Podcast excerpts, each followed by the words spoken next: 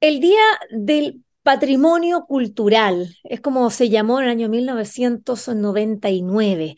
Este,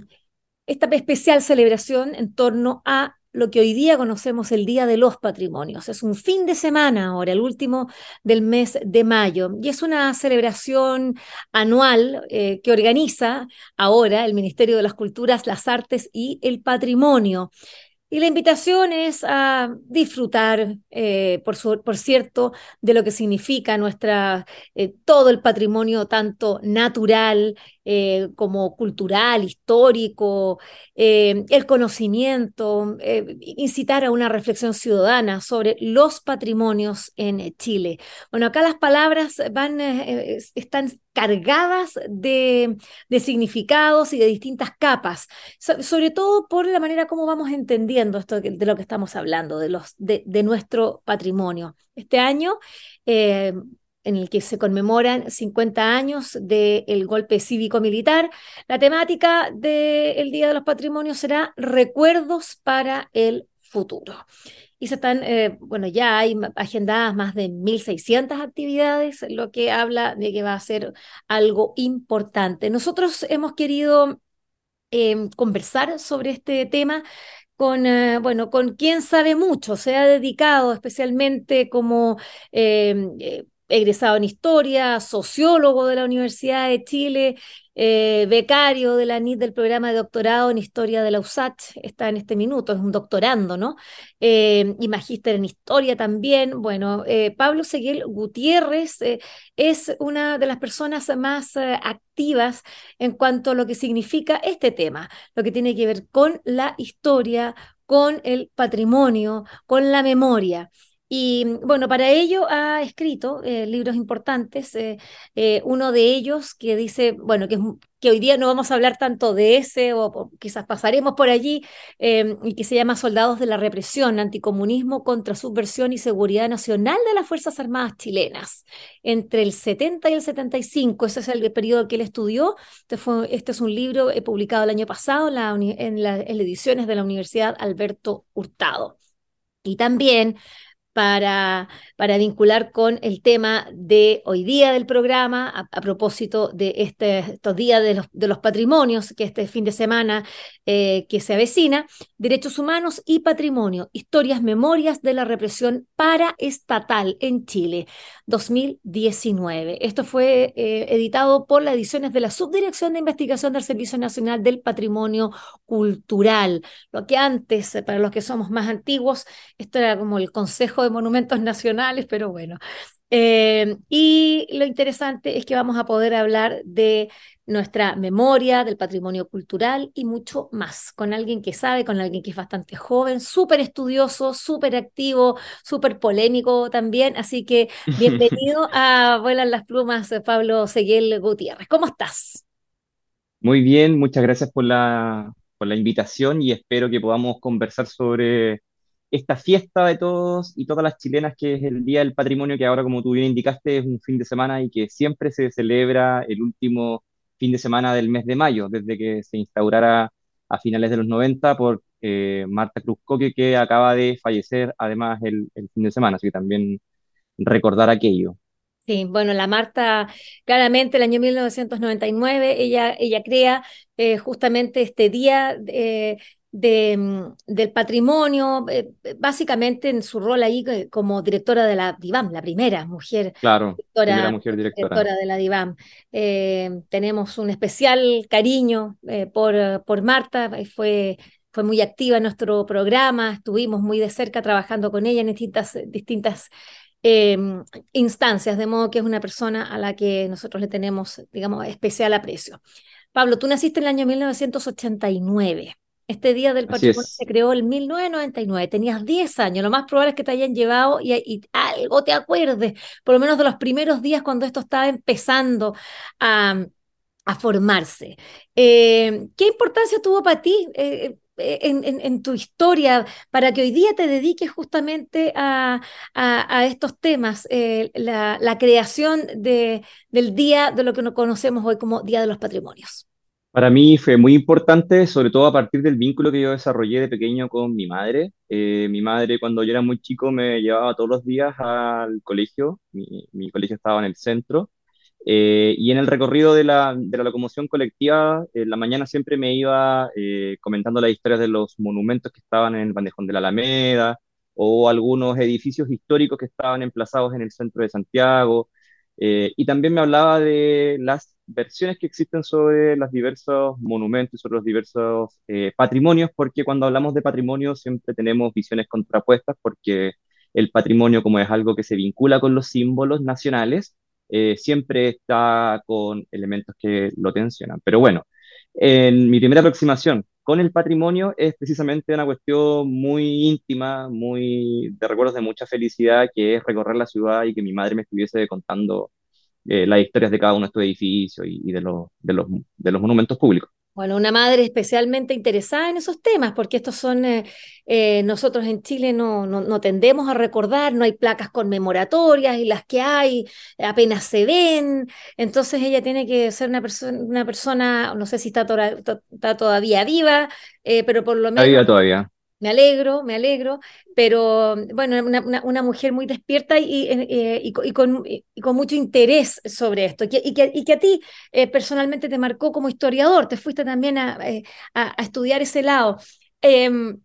lo que me parece muy bonito, la verdad es que me quedo con eso, además que tú eres de Cerrillos, de modo que el, el camino debe haber sido medio largo, todos los días. Era bastante largo, sí. Par Y estuviera en Nacional, entonces era era un camino largo, era un camino largo. y, bueno, en verdad como que cuando yo, sí, cuando yo lo veo hacia atrás también decidí estudiar historia porque me gustó mucho Papelucho Historiador, entonces tengo vínculos muy emotivos con la literatura, con la poesía y también con el patrimonio, que son los ámbitos en los que yo me muevo hoy en día, artes, culturas y patrimonios. Papelucho Historia, qué lindo, qué bueno. A mí me encantan este tipo de referencias porque, porque es como, como bueno, es, la, es esa historia viva, ¿no? Eh, sobre todo cuando tenemos a, académicos, a intelectuales de primera línea eh, y que tienen referencias eh, tan vívidas de, de, lo que fueron aspectos claves de su formación. Vamos, entremos en materia, algunas materias. Entremos en eh, materia entonces. Nosotros cuando hablamos hoy día de este Día de los Patrimonios, claramente es una fiesta, una fiesta ciudadana, eh, se abren los monumentos, eh, pero lamentablemente como lo que nos quedamos un poquito ahí.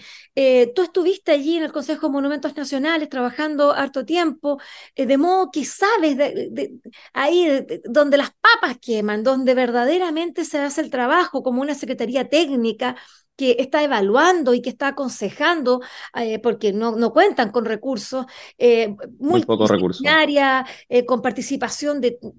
amplísima de distintos em, eh, organismos del Estado, las Fuerzas Armadas, de todas partes. Sin embargo, como que la cosa es bastante difícil. Cuéntanos cómo fue tu experiencia. Me gustaría saber en el Consejo de Monumentos Nacionales lo que hoy conocemos como el Servicio Nacional, ¿cómo se llama hoy día? El patrimonio cultural. Exactamente, Servicio Nacional de Patrimonio Cultural. Sí, bueno, lo primero es señalar que el Consejo de Monumentos Nacionales se rige por una ley específica, que es la ley 17.288, y es un organismo técnico que está inserto dentro del Servicio Nacional del Patrimonio Cultural, que está creado por la ley 21.045 y que es el servicio que eh, organiza todas las bibliotecas públicas, los archivos, y las otras dependencias que tienen que ver con cultura, como los museos nacionales. Eh, eso como un poco para armar la geografía de, este gran Servicio Nacional del Patrimonio Cultural, que es uno de los servicios más grandes del Estado y que tiene presencia en la mayoría de las comunas de nuestro país, es uno de los servicios más descentralizados.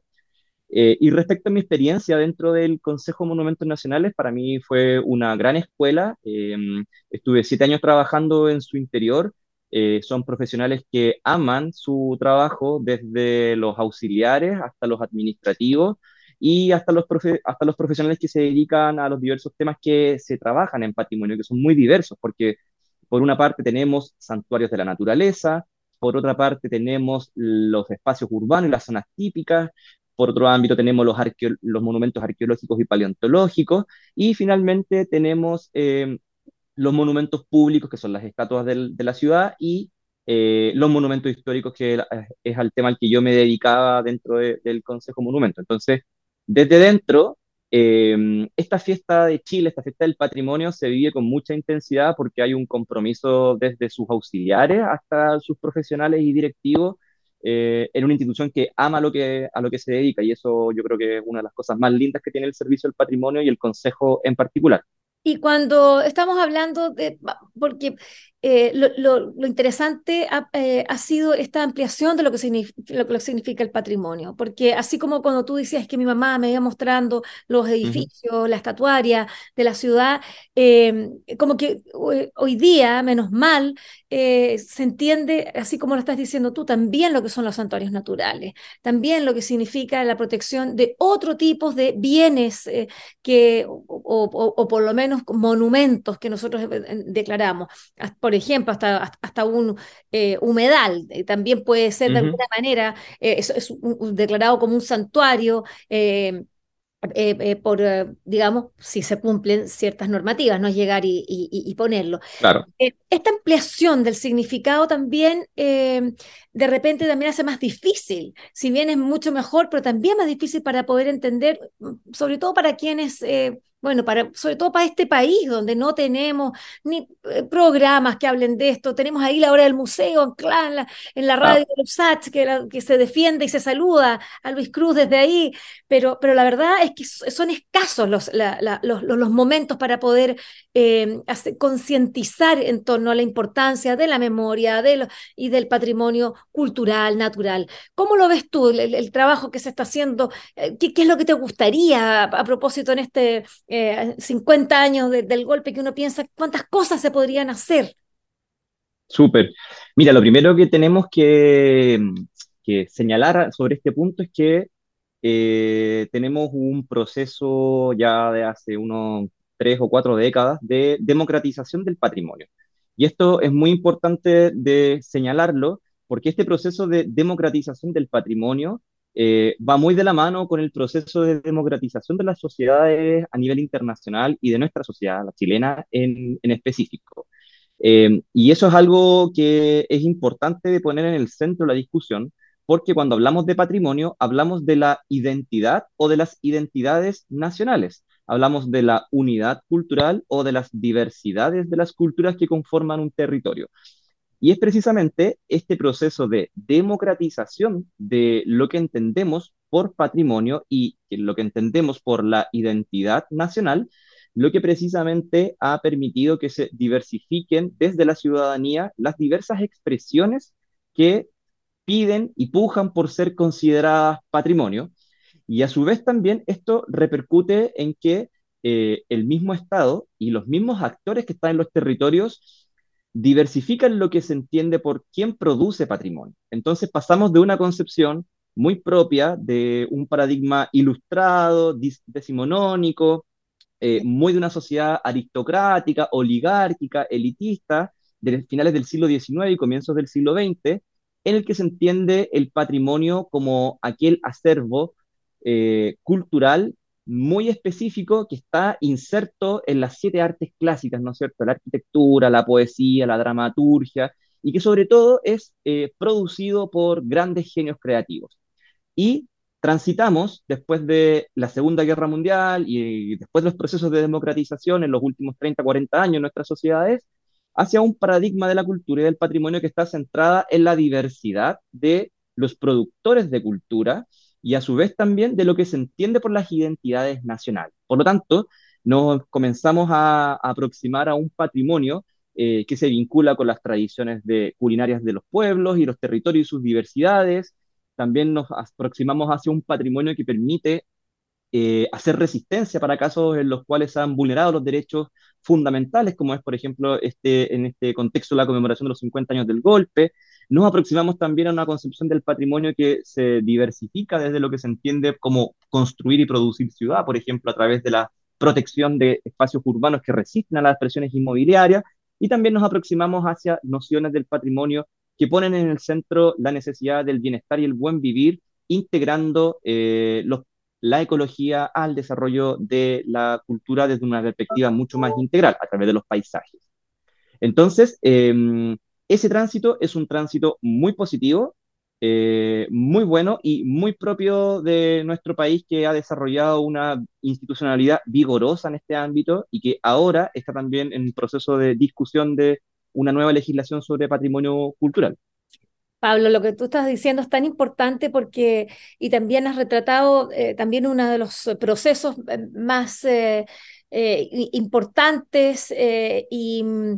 y, yo creo que demostrativos de lo que significa lo que está viviendo hoy día, no solo Chile, sino que el mundo. Pero cuando estabas hablando de todas estas diversidades, estas resistencias, eso lo vimos específicamente en la primera convención constituyente, ¿no? Donde se, se, puso en cuestión por parte de esas minorías, eh, por parte de esas diversidades que no habían sido escuchadas antes desde un, eh, desde un órgano. Eh, eh, digamos, representativo, eh, y ahí, claro, empezaron a ponerse en cuestión ciertos símbolos, la bandera, eh, el, el, himno, y, y, como que lo que, lo que pasó fue que se remeció, ¿no? esas concepciones, y claro, con los temores que significan siempre estos cambios que piensan que se va a demoler y que se va a acabar y que ya no va a haber himno nacional, y que, y, y bueno, ya sabemos toda la caricatura que hubo en torno a eso, pero que, que, finalmente produjo algo bastante curioso en, en, eh, eh, en, en, todos nosotros, digamos, en general como país. Algo quedó. ¿Cómo, lo cómo viste tú ese proceso de cuestionamiento y luego como que hubiésemos no solo retrotraído la, la, la conversación, sino que es, como que nos hubiese, eh, eh, hubiésemos ido para atrás, como que, como que eh, retrocedimos en, en, en ese reconocimiento de la riqueza de las diversidades?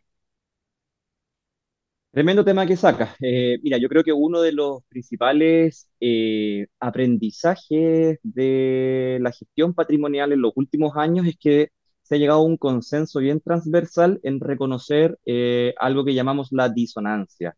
y que es que el patrimonio, como es un espacio de construcción social de símbolos socialmente aceptados, por lo tanto, es un proceso en el cual la ciudadanía en diálogo con las instituciones del Estado, van dotando de legitimidad a los emblemas nacionales, a las formas de eh, representar las culturas dentro del territorio. Eh, ese proceso es un proceso que tiene esta disonancia, esta cualidad que finalmente es eh, la vinculación con el contexto sociopolítico. Entonces, uno de, de, los elementos que hay que tener siempre en consideración es que cuando hablamos de patrimonio, eh, de alguna u otra manera siempre hay alguna interconexión con los contextos sociopolíticos. Eso como una, un reconocimiento de entrada. Como segundo elemento, eh, si bien es cierto lo que tú comentas ahora respecto a que eh, estamos viviendo lo que algunos analistas han llamado una regresión autoritaria, una, una, reacción autoritaria a lo que fue el proceso de, que se inició con el 18 de octubre y la primera convención eh, que, fracasó por, amplio rechazo después del 4 de septiembre. Eh, lo cierto es que eh, hay una base de cambios culturales en la sociedad chilena que están instalados en su sociedad civil y que de pronto lo que está sucediendo es que esta reacción conservadora es algo que está operando sobre todo en su sistema político. Yo creo que acá tenemos que ser muy, muy cautos en hacer análisis tan catastróficos respecto a lo que implican los resultados electorales y las mayorías circunstanciales, porque lo cierto es que nuestra sociedad, producto de diversos factores, de diversas políticas sociales, es una sociedad que tiene una amplia diversidad educacional y sociocultural. Y querer borrar esa realidad haciendo eh, un proceso político que vuelva a foja cero es, es, digámoslo así, pan para hoy y hambre para mañana desde el punto de vista de la desafección de la ciudadanía, pero también de potenciales conflictos que se pueden aperturar en, en el corto o mediano plazo. Entonces, yo creo que si bien es importante, en segundo elemento, tener claridad que eh, hay también una regresión autoritaria, yo creo que tenemos que seguir poniendo el acento en que la sociedad chilena es una sociedad muy diversa, que tiene unos niveles de eh, escolaridad altísimos comparativamente en la región y que la expresión cultural eh, y patrimonial es muy potente y que precisamente esta fiesta del patrimonio de todos los chilenos eh, y chilenas, eh, te demuestra eso. O sea, tenemos generalmente más de 1.600, 2.000 actividades de patrimonios eh, que se realizan no por el Estado, sino que por sociedad civil, por pequeñas comunidades que recuerdan a, a sus tradiciones, que levantan eh, la historia local de, sus territorios. Entonces, eh, yo creo que eso es un elemento que tenemos que tener también en el escenario para poder dar una conversa más, más mesurada respecto a estos cambios electorales. Pero, eh, no pelos, pero lo que yo celebro es que es que hayan discusiones y que se esté permanentemente hablando, eh, dialogando eh, en, torno a esto, porque justamente este, este proceso dialógico, este ejercicio es el que permite ir entendiendo y profundizando y poniéndonos, y poniéndonos de acuerdo en lo, que entendemos unos y otros, por ejemplo, sobre patrimonio, sobre qué es lo que, qué es lo que queremos recordar como sociedad, eh, dónde respetar a esas minorías que hoy día pareciera que que tanto y, suena paradójico, ¿no? Em, eh, porque también hay quienes eh, eh, creen que la libertad de expresión puede significar o, puede usarse a favor de lo que significa la, propaganda, digamos, de, por ejemplo, nazista y, la simbología nazi, cuando se supone que, bueno, no, no suponemos, esos son ya una simbología y, y, una manera de mirar a la sociedad que ha sido ampliamente rechazada por el mundo, no, por, no, solo acá en nuestro país en este marco de los 50 años de, del golpe cívico-militar em, que, recordamos este año, que conmemoramos, y que este fin de semana, a propósito del, Día de los Patrimonios, va a tener como, lema, como temática, recuerdos para el futuro, eh, tú ponías en un, eh, en un tuit hace dos días atrás, o hace un par de días atrás, ponías eh, y decías lo siguiente, mostrabas una fotografía en el pueblo de pueblo, sí, de la Junta, ahí en, en Aysén. En la, localidad de la Junta, en la comuna de Cisnes. Exactamente, allí. Em, dice, este monumento a Pinochet construido en el año 2000. Es decir, no estamos hablando del setenta y tanto, estamos hablando de ahora reciencito, hace, hace 13 años atrás. Es ilegal, dices tú. No tiene autorización del, monumento, de, del Consejo de Monumentos Nacionales, tampoco le ordenó una ley e induce a errores históricos, perpetuando la violencia simbólica de la dictadura solicité que se retire a, 50 años del golpe. Como ciudadanos tenemos la obligación moral de construir una sociedad libre de violencia. Me gustaría que pudieras explicar eh, de partida cómo, cómo en el año 2000 se siguen eh, y, puede que se esté haciendo en otros lados y, ni sepamos, sobre todo ahora con esta arremetida, eh, y que se estén construyendo memoriales y, monumentos conmemorativos a Pinochet.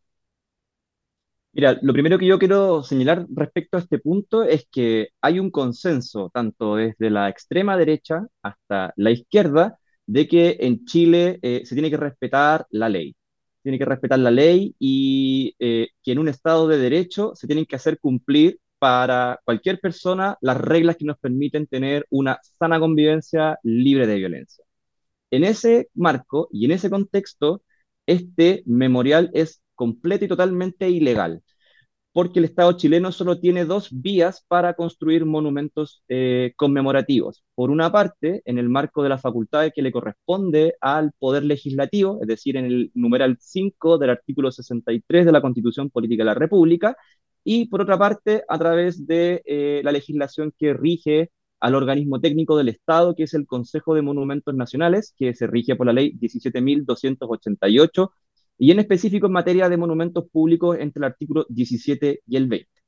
Esos son los dos únicos canales bajo los cuales un monumento puede instalarse en el espacio público. Todas las otras conmemoraciones que se hagan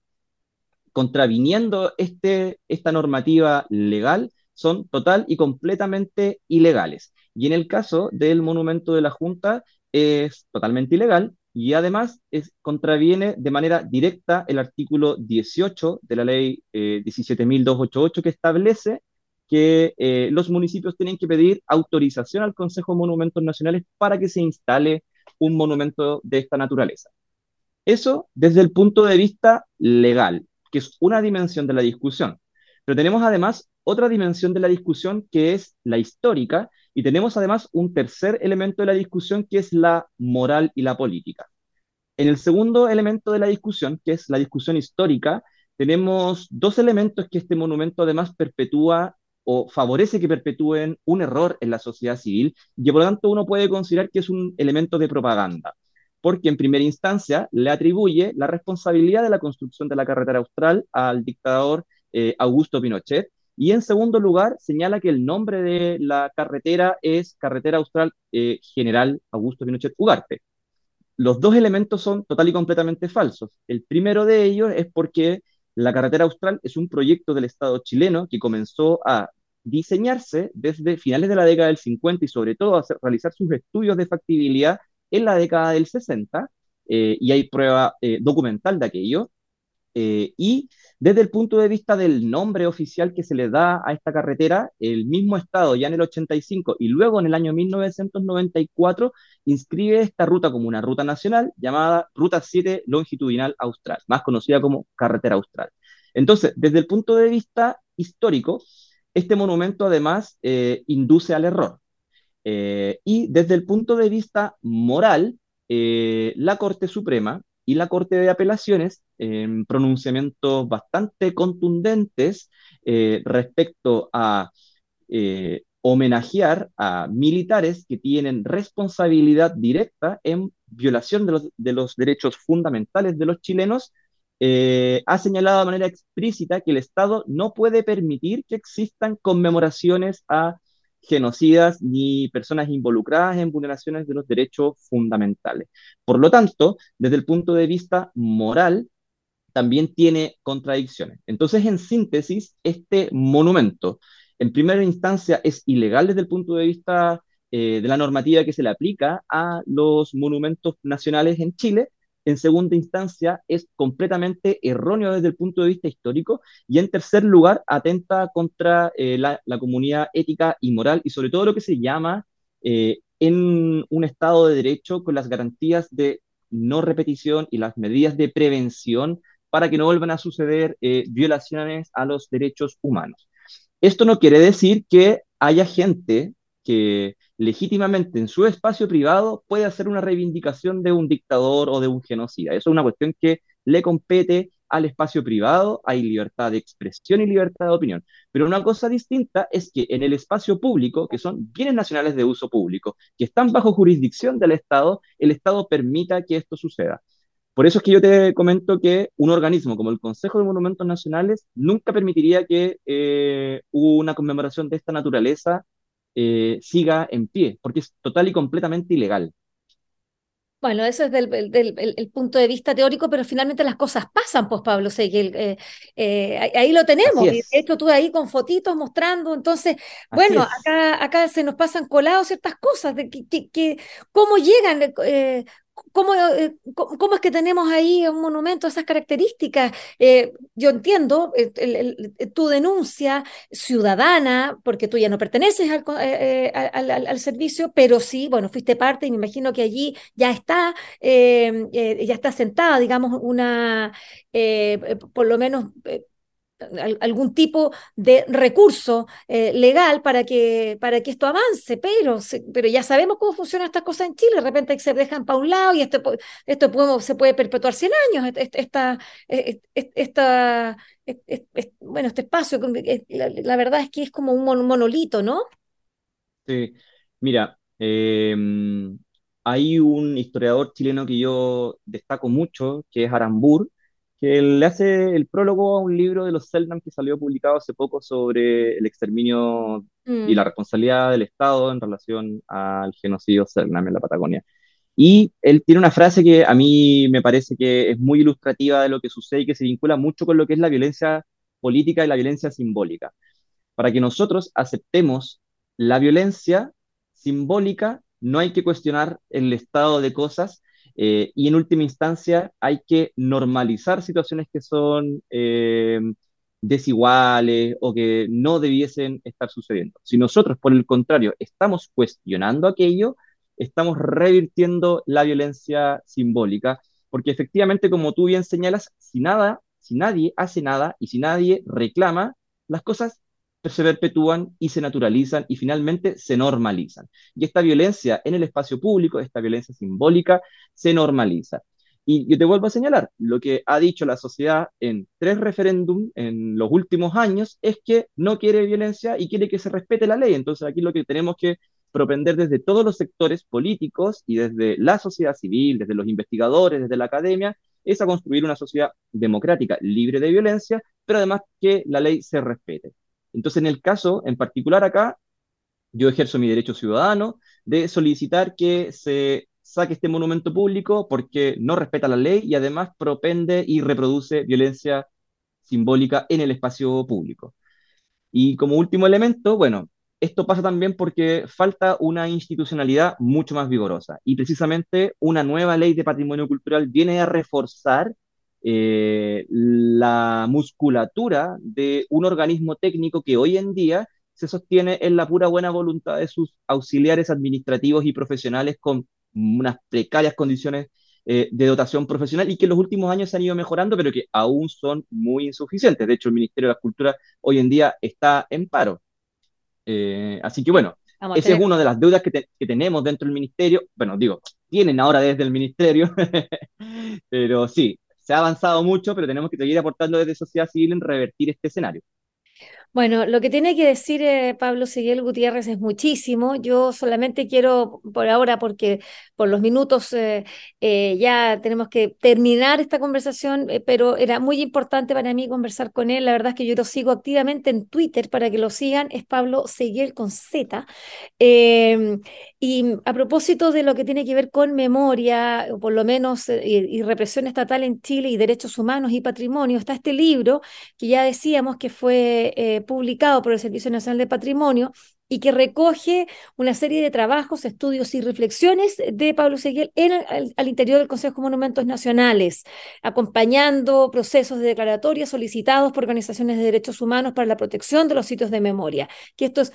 este es el gran tema de estos 50, de estos 50 años. Em, también en lo que hacen abordan los conceptos de violencia, de represión y lo que me parece súper interesante es que presenta tres casos de patrimonialización de sitios de memoria en Chile, como es Colonia Dignidad, el complejo madrero de Panguipulli, eh, de Panguipulli y la casa parroquial de André Yarlán y Pierre Dubois, que ya sabemos que fueron estos sacerdotes eh, que murieron en la dictadura. Pablo Seguel, te quiero agradecer esta conversación preliminar, la verdad es que me quedé un gusto poco por todos lados, así que... Eh, me quedo atenta porque me tengo que leer el de los soldados, el, libro ya lo tengo, pero me lo tengo que leer, lo tengo que subrayar bien subrayado para que podamos conversar también este de memoria eh, que es tan atingente, eh, memoria y derechos humanos. Así que muchas gracias por esta conversación y felicitaciones por tu trabajo, eh, por tu compromiso, por tu lucidez. eres un Eres un joven historiador, pero que tiene claritas las cosas y la verdad es que da gusto escucharte cómo eh, eh, frente, porque sobre todo Twitter, que, que allí estás ahí dándole eh, de manera bastante aguda, eh, me gusta mucho cómo de manera ponderada eh, discutes fuerte, pero, pero, pero, pero preciso y respetuosamente, pero, pero con, los, con, con, unos, una batería de argumentos que son, la verdad es que irrefutables. Así que la verdad es que te felicito por, todo, por, por tu trabajo y a tu mamá, sobre todo, felicítala de mi parte. La verdad es que muchas en gracias, muchas fue muy importante. Así que muchas gracias a ti. Muchas gracias y bueno, feliz de volver a colaborar con ustedes y también eh, creo que solo como, como reflexión final, eh, no hay que tener miedo al debate y al diálogo, precisamente lo que tenemos que fomentar en nuestra sociedad civil es que haya mucho más diálogo, mucho más debate, porque de lo contrario solo construimos guetos cognitivos, como le llamo yo, que es espacios en los cuales la gente se junta a hablar con la gente con la que piensa igual y no hay puntos de encuentro eh, y precisamente lo que tenemos que lograr crear en una sociedad como la nuestra, en la que aspiramos a que sea libre de violencia y de discriminación, es fortalecer los espacios de diálogos de manera argumentada y que permitan que podamos avanzar como sociedad. Así es. Muchas gracias, Pablo Seguiel. Recuerden, están sus libros y lo pueden también seguir en Twitter para tener allí más fresco lo, que significa el debate diario en torno a temas tan importantes como eh, es eh, la memoria y este año especialmente sobre nuestra memoria histórica y los 50 años del golpe cívico-militar. De nuevo, muchas gracias. Chao. Muchas gracias, que estén bien. Chao.